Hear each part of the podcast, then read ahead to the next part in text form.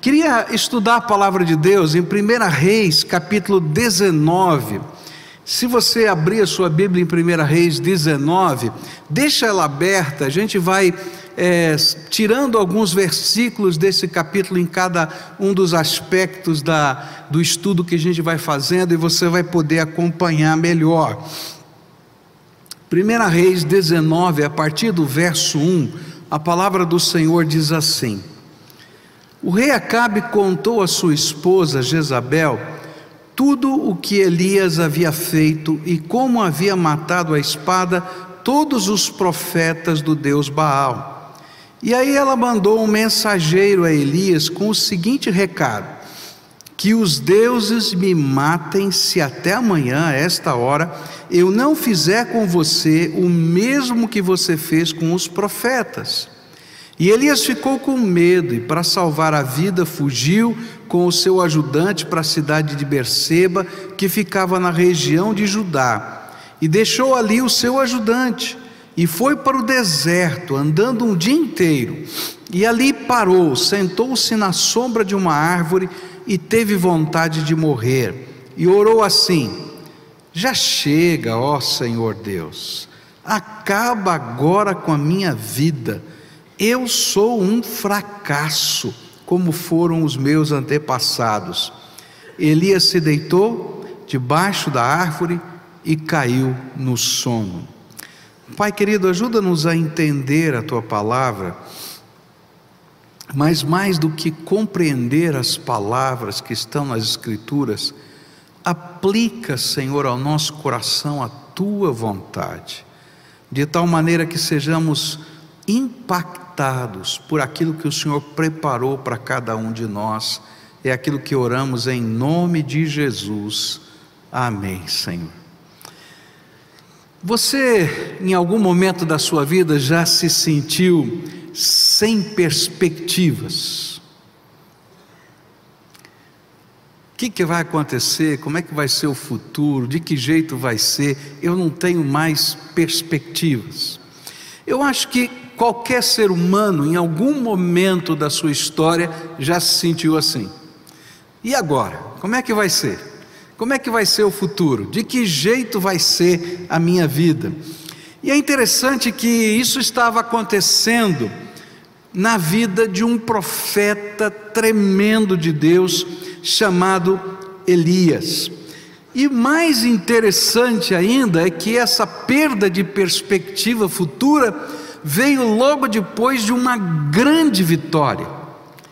No capítulo 18, né, a gente vai encontrar uma vitória imensa, onde Elias desafia os 400 profetas de Baal a fazerem prova de quem é o Deus verdadeiro. E ele diz assim: Olha, vamos fazer um negócio aqui. Vocês estão falando que o Deus verdadeiro é Baal, eu estou dizendo que Yahvé é o Deus verdadeiro, Jeová é o Deus verdadeiro. Então vamos fazer o seguinte: você monta aí um sacrifício é, para o seu Deus, eu vou montar um sacrifício para o Deus Jeová, e o Deus verdadeiro é que vai acender o fogo do altar, que caia fogo do céu para acender. E lá vão os profetas, 400 profetas, fazem todos os, rituais possíveis imagináveis, mas não vem fogo do céu. E aí, quando chega a hora de Elias, ele diz assim: Olha, está muito fácil, porque Deus é poderoso. Eu quero que vocês peguem esse, essa lenha que está aqui, esses animais que estão sobre o altar e encham d'água pode encher d'água. Daí vem gente, joga água, e joga água, e joga água. Ele diz: está ótimo. Fizeram lá um, um, um, um rego em volta do altar e a água escorria por ali. E ele disse: Senhor, nós estamos aqui numa prova. Se tu és o Deus verdadeiro, manda fogo do céu. E derramou-se fogo do céu sobre aquele altar. E como consequência disso, o povo que estava se sentindo enganado pelos 400 profetas de Baal saíram em perseguição deles e os mataram. E é diante dessa grande vitória que Elias agora fica sem perspectiva. Por quê? Porque de repente ele recebe uma cartinha, uma cartinha da rainha E a cartinha da rainha dizia assim: Olha, você pensa que acabou? Agora que está começando. Porque eu digo para você que amanhã eu vou dar um jeito de matar você. E é no meio dessa história, desse contexto, que Elias perde a motivação e ele olha para o futuro e perde a visão do futuro, e naquele contexto ele se deprime e pede até a morte. Nessa manhã, eu queria estudar a palavra de Deus e tentar entender os movimentos que Deus faz conosco, de interação conosco, para dizer que Ele se importa com a nossa vida e que vai lidar com pessoas que perdem a perspectiva de futuro.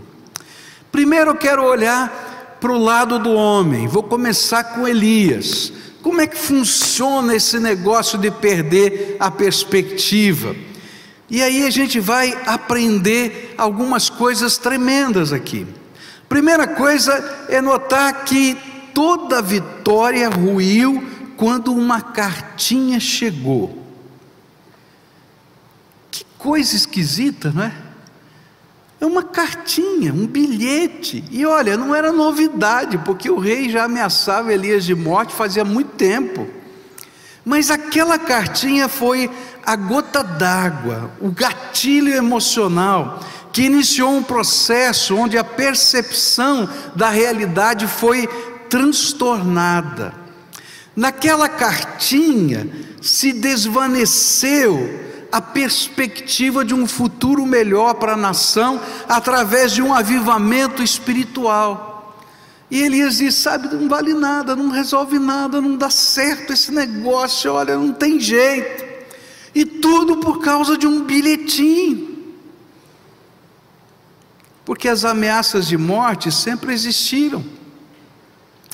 Por que será que coisas tão pequenas podem nos levar a um sentimento de derrota tão intenso quanto o que Elias viveu? Tudo mudou porque a sua alma foi contaminada por pensamentos destrutivos. Primeira coisa que aconteceu com Elias, e aí é um retrato da alma de Elias nesses primeiros versículos, é que vem sobre ele um medo incontrolável. Você já sentiu um medo incontrolável na tua vida? Às vezes um medo que tem uma razão concreta, mas ele é desproporcional à realidade. Você já viveu situações assim no passado, você já enfrentou problemas, você já se encontrou em situações semelhantes, mas de repente vem um medo incontrolável. Porque quando isso acontece, a nossa alma está doente. E interessante que esse medo, ele dá uma verdadeira sensação de morte. É coisa estranha demais. Eu me lembro que em 2010, quando eu falei contra o PT aqui na igreja, e começaram a ver um monte de ameaças, e e-mails, e telefonemas, e telefonemas para outras pessoas me ameaçando. A primeira reação que veio foi um medo incontrolável. Falei, Senhor, onde é que eu me meti? O que, que eu fui falar esse negócio aqui? Que coisa esquisita foi aquele sentimento interior, não é? E eu vou dizer para você que esse foi um sentimento que demorou um pouquinho para passar. Eu me lembro que eu estava viajando é, bem quando estourou todo esse negócio, eu estava indo para a Argentina, estava dentro do avião, é, o, o repórter da, da CBN, não é? Me ligou, estava dentro do avião, queria fazer uma entrevista comigo ao vivo, e eu disse: Olha, querido, fechou a porta do avião, eu tenho que desligar, estou indo para a Argentina. E ele achou que eu estava mentindo, não é? Que eu estava fugindo. E aí eu estava aqueles dias lá na Argentina e falei: Senhor, o que está acontecendo? Medo incontrolável. Eu nunca tinha vivido aquilo. E era uma coisa boba, o cara que tinha falado na rádio que ia processar. Falei, meu Deus, eu ainda nem tinha recebido os outros telefonemas. Aí eu pensei comigo mesmo, por que, que eu estou com tanto medo? Se eu estou cumprindo aquilo que Deus mandou eu fazer. Mas não é tão fácil a gente trazer a realidade isso na mente da gente. E parece que, como Elias, a gente entra nesse turbilhão da alma. Você já sentiu um turbilhão na alma? E é interessante que esse mal-estar, essa sensação de morte, esse desejo que fica dentro da gente de fugir, e se possível dormir para não ter que pensar e viver, já, já viveu isso? Eu quero dormir para não ter que pensar e viver. Foi isso que aconteceu com Elias. E aí uma série de pensamentos começaram a entrar dentro da alma dele. E ele vai dizer assim: Puxa vida, depois de tudo que eu fiz, depois de todo o meu ministério, depois de tudo que eu ensinei, depois dos sinais de Deus tremendos, eu ainda sou odiado.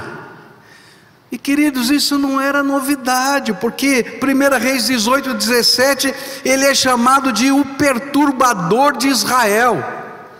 Esse era o apelido dele para o rei. Diziam que Elias não era um profeta, ele era um subversivo, um perturbador de Israel. Mas depois daquele milagre tremendo, ele esperava que a essa altura todos entendessem que ele não estava ali para perturbar, mas para trazer a graça de Deus. E esse sentimento se misturava com a sua alma doente. E então ele está dizendo assim: Olha, eu estou cansado, já chega de lutar. Você já chegou um momento da vida e disse assim: Ó, não aguento mais, já chega de lutar. Porque havia em Elias o sentimento de que a sua vida havia sido tão difícil e tão pesada. Por que que tudo acontece comigo? Você já pensou assim? Olha, o que está acontecendo? Outra vez. Estou cansado de sofrer, estou cansado de lutar. Eu pensei que a vitória que o Senhor me deu era final e que nunca mais que teria que enfrentar guerras desse tamanho. Você já teve uma grande vitória que você acha que agora a vida vai ficar perfeita? E de repente você descobre que a vida continua imperfeita. Era isso que estava acontecendo com Elias. E aí havia um sentimento de dor para com Deus. Deus, eu não entendo o Senhor, não. Parece que a tua graça e o teu favor para com as pessoas que são injustas, que são maldosas, que tem más intenções, é maior do que o senhor acha que vale a minha vida. Por que, que o senhor não julga logo essa mulher? Por que, que o senhor não toma uma atitude? E aí ele diz assim: Deus, o negócio é o seguinte, eu estou fora, estou saindo, não quero saber, porque não funciona esse negócio de ser profeta. Ser profeta é complicado. Havia em Elias o sentimento de que todos eram como Jezabel, e a sua percepção da realidade fora contaminada e distorcida. Às vezes a nossa vida é repleta de maravilhas divinas, mas nós só conseguimos enxergar a dor que uma única pessoa infringe a nós.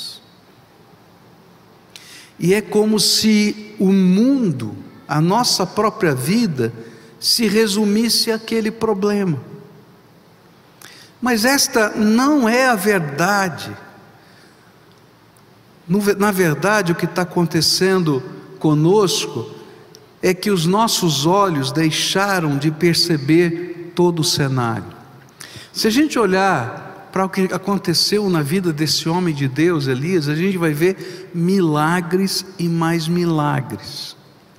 Até hoje, os judeus o consideram o maior profeta de Israel.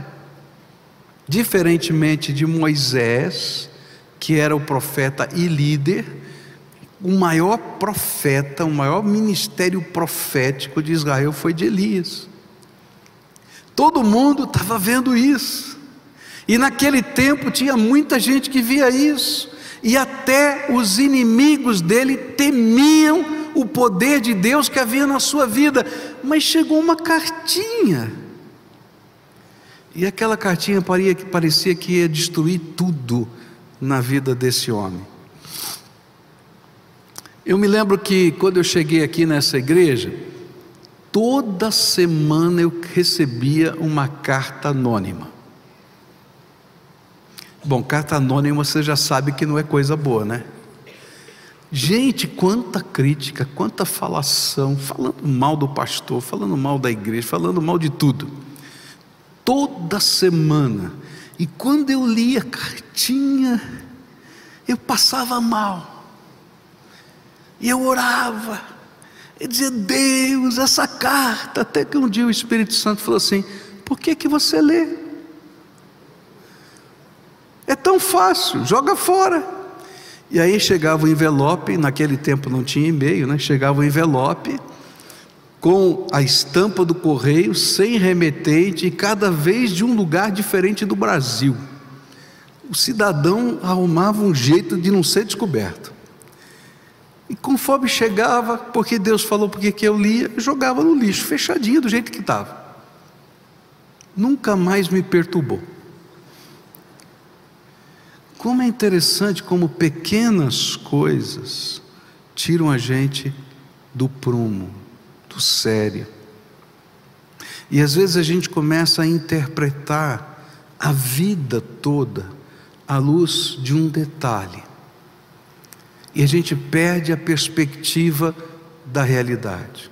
E a gente começa a dizer: tudo na minha vida está ruim.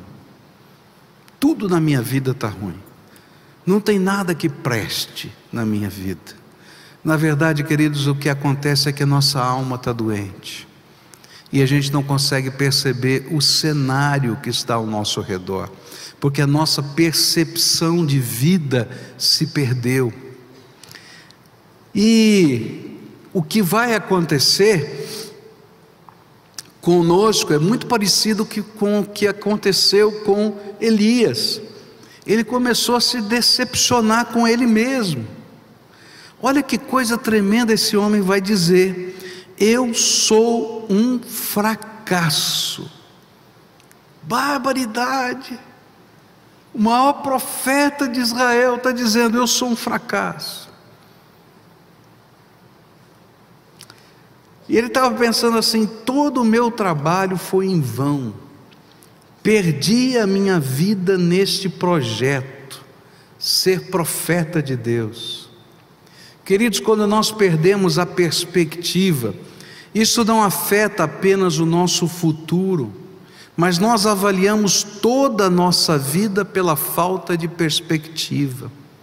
E o sentimento de fracasso se instala porque não vemos sentido no passado, no presente e no futuro. E aí, o que sobra? Desejo de morte. Uma vida sem sentido gera em nós o desejo de morrer. E o pensamento que fica remoendo nossa mente é: por que viver? Para que sofrer? Lutar para quê?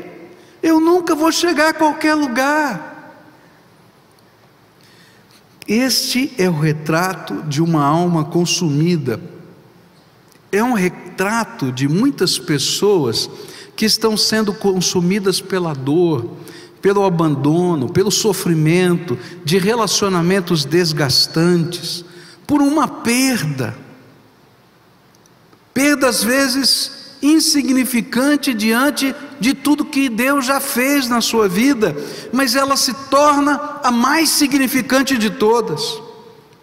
E aí a gente perde a perspectiva não apenas do futuro, mas do passado e do presente. Eu não sei como é que você está diante dessas realidades. Eu espero que não esteja acontecendo com você. Porque se estiver acontecendo, você está atravessando os dias mais sombrios da tua vida. Muito difícil. Mas no próximo movimento, nós vamos ver como Deus lida com pessoas assim. Se você estiver vendo isso, eu queria que você prestasse atenção como Deus trabalha com essas realidades da nossa alma doente. E aí, os versículos 5 em diante vão nos dizer a respeito disso. Elias se deitou debaixo da árvore, caiu no sono de repente, e um anjo tocou nele e disse: Levante-se e coma. E Elias olhou em volta e viu perto da sua cabeça um pão assado nas pedras, uma jarra de água, e ele comeu e bebeu e dormiu de novo. E o anjo do Senhor Deus voltou e tocou nele pela segunda vez, dizendo: Levante-se e coma, senão você não aguentará a viagem. E Elias se levantou, comeu e bebeu, e a comida lhe deu força bastante para andar 40 dias e 40 noites até o Sinai, o monte sagrado. A primeira coisa que podemos notar ao ler esse texto é que Deus se importou com a dor e os sentimentos do seu servo. Ainda que ele desejasse morrer sozinho no deserto, sem qualquer testemunha da sua derrota, por isso ele deixa o seu companheiro na proteção do reino do sul, Judá, atrás das fronteiras de Israel, e vai para o deserto e deixa e deita-se debaixo de um zimbro e pede para morrer. O zimbro é uma árvore muito interessante. Eu não sei se dá para mostrar essa foto da árvore aí, se você preparou, mas ela é uma árvore solitária no meio do deserto. Olha ela lá, isso é um zimbro, tá? Então você vai olhar na volta, ó, só tem deserto. E aí tem uma árvore perdida no deserto. E ele vai e deita-se debaixo daquela árvore, não tem nada na sua volta. E essa é uma ideia de como é que estava a alma desse homem. Eu arrumei um cantinho para ficar e morrer. Mas aí o Senhor vai ao encontro dele e toma uma série de medidas para socorrer o seu profeta.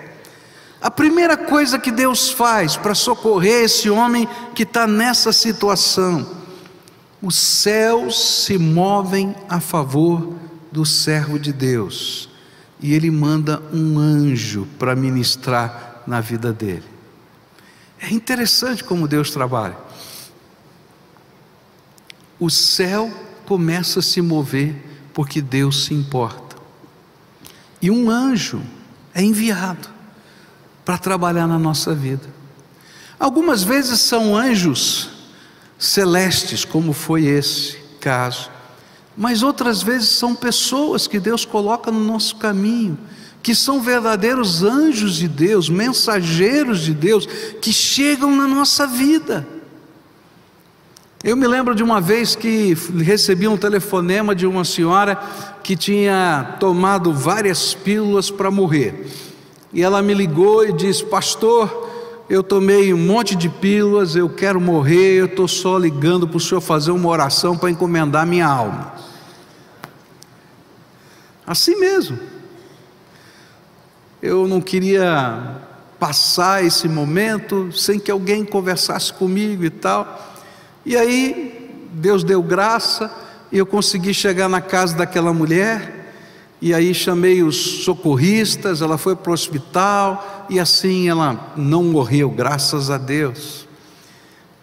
Deus sempre coloca alguém no nosso caminho, não nesse momento exclusivo de tentativa de morte, porque tem muita gente que consegue destruir a sua própria vida, mas ao longo da sua história Deus coloca pessoas, Deus coloca gente que diz para você: olha, a tua perspectiva não está certa, a realidade no mundo não é bem essa, presta atenção, olha quanta coisa boa já aconteceu.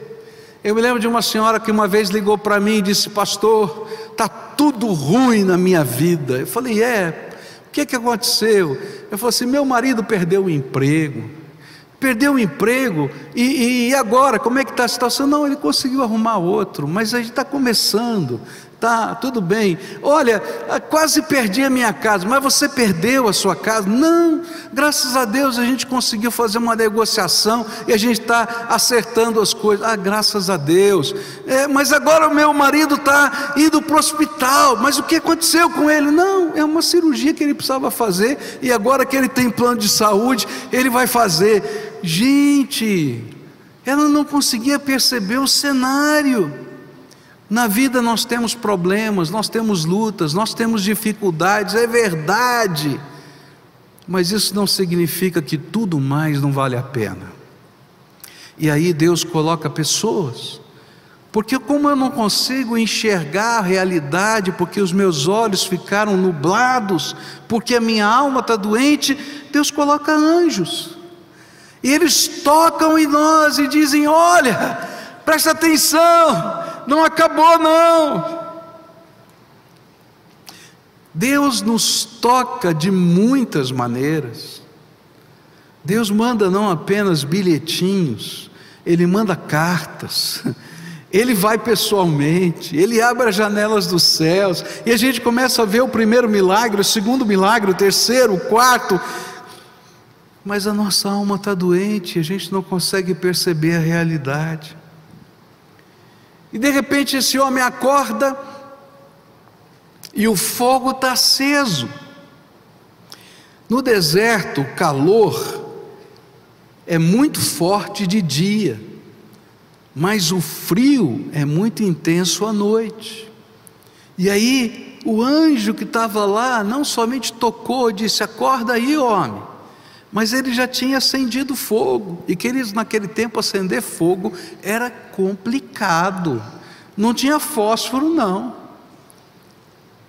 era difícil acender fogo, e aí o Senhor vai lá e prepara o fogo, para aquecê-lo à noite, e não tinha só fogo, tinha um pão quentinho, quando eu era garoto, eu era encarregado de ir na padaria todo dia de manhã, né? E naquele tempo a gente não comprava pãozinho, né? Era um filão de pão. Lembra daquele negocinho? O filão de. Hã? Bengala, bengala, né?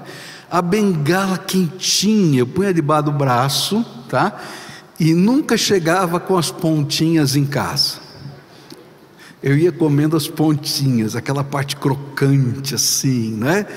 Gente, aquele pãozinho tinha um cheiro, né? Aquela coisa assim que já dava fome só de sentir o cheiro, né? Gente, ele acorda, tem pão quentinho, feito pelo anjo. Mas ele estava doente. Tudo isso acontece e ainda tem água fresquinha no deserto, água fresquinha, que o anjo preparou. Ele come, e como reflexo da sua alma, sabe o que ele faz depois? Dorme de novo. Queridos, muitas vezes Deus está trabalhando na nossa vida, e a nossa alma está tão doente, tão doente, tão doente, que a gente não apenas não percebe, mas a gente desfruta dessa graça e continua dormindo no canto da vida. E aí Deus repete tudo de novo. O anjo vai lá, acorda ele, deixa ele dormir, depois acorda, dá o pão quentinho, dá água fresca e diz: come bastante, porque você ainda tem que andar muito. Eu fico pensando nessa cena, e quando eu vejo isso, eu vejo assim que Deus nos ama de uma maneira tremenda. E que Ele cuida de nós até quando a gente não quer ser cuidado. E que Ele entende os nossos limites, por isso Ele deixou Elias dormir mais um pouquinho. E Ele continua a suprir as suas necessidades. E Ele espera, Deus espera pacientemente que possamos renovar as nossas forças. E aí então ele nos toca mais uma vez, nos alimenta de novo, mas agora ele acrescenta algumas recomendações. E ele diz: Elias, agora chega, agora é hora de levantar. Eu acho tremendo isso, porque se Deus permitisse, Elias continuaria dormindo até morrer. Mas chega um momento que ele chacoalha a nossa vida e diz: chega, Elias, chega de autocomiseração, chega de pensar que a vida não vale nada, chega de pensar que você é um fracasso, porque isso é mentira, eu continuo a ter um plano maravilhoso para a tua vida, assim como lá no passado eu te chamei, e os meus milagres são prova de que eu estava do seu lado. Você tem muito caminho pela frente ainda, porque eu não desisti, nem terminei de escrever a sua história. Sabe, queridos, às vezes na nossa vida, Deus tem que dar uma chacoalhada não é uma chacoalhada de punição ou de desgraça, mas é uma chacoalhada de realidade. Para de olhar a vida pela cartinha que chegou. Para de olhar a vida pelo problema que você está enfrentando hoje.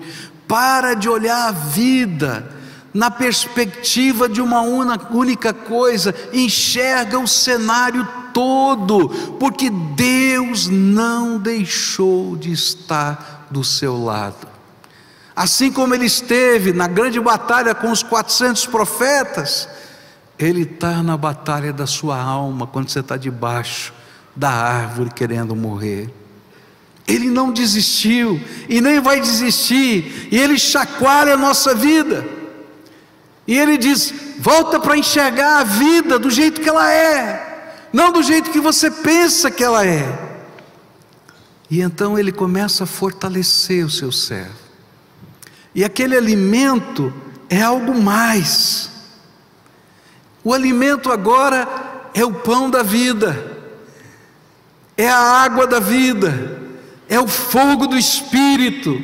E ele diz: Levanta, homem, porque eu estou te dando o pão da vida, a água da vida, o fogo do Espírito, e tem um longo caminho pela frente. É interessante que às vezes a gente imagina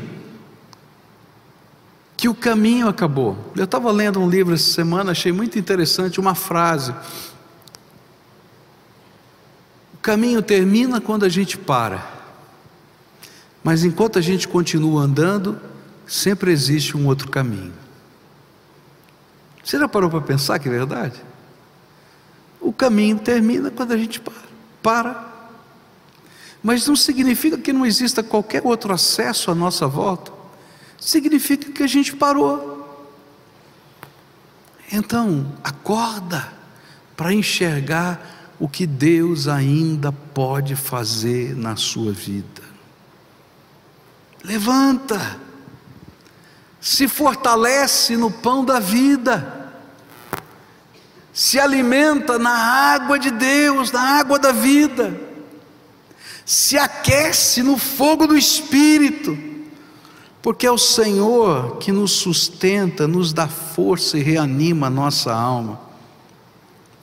O toque, o suprimento, e o recomissionamento foram tão tremendos que Elias se levanta e caminha por 40 dias e 40 noites. Isso não é normal. Isso é mais um milagre do Senhor na vida dele.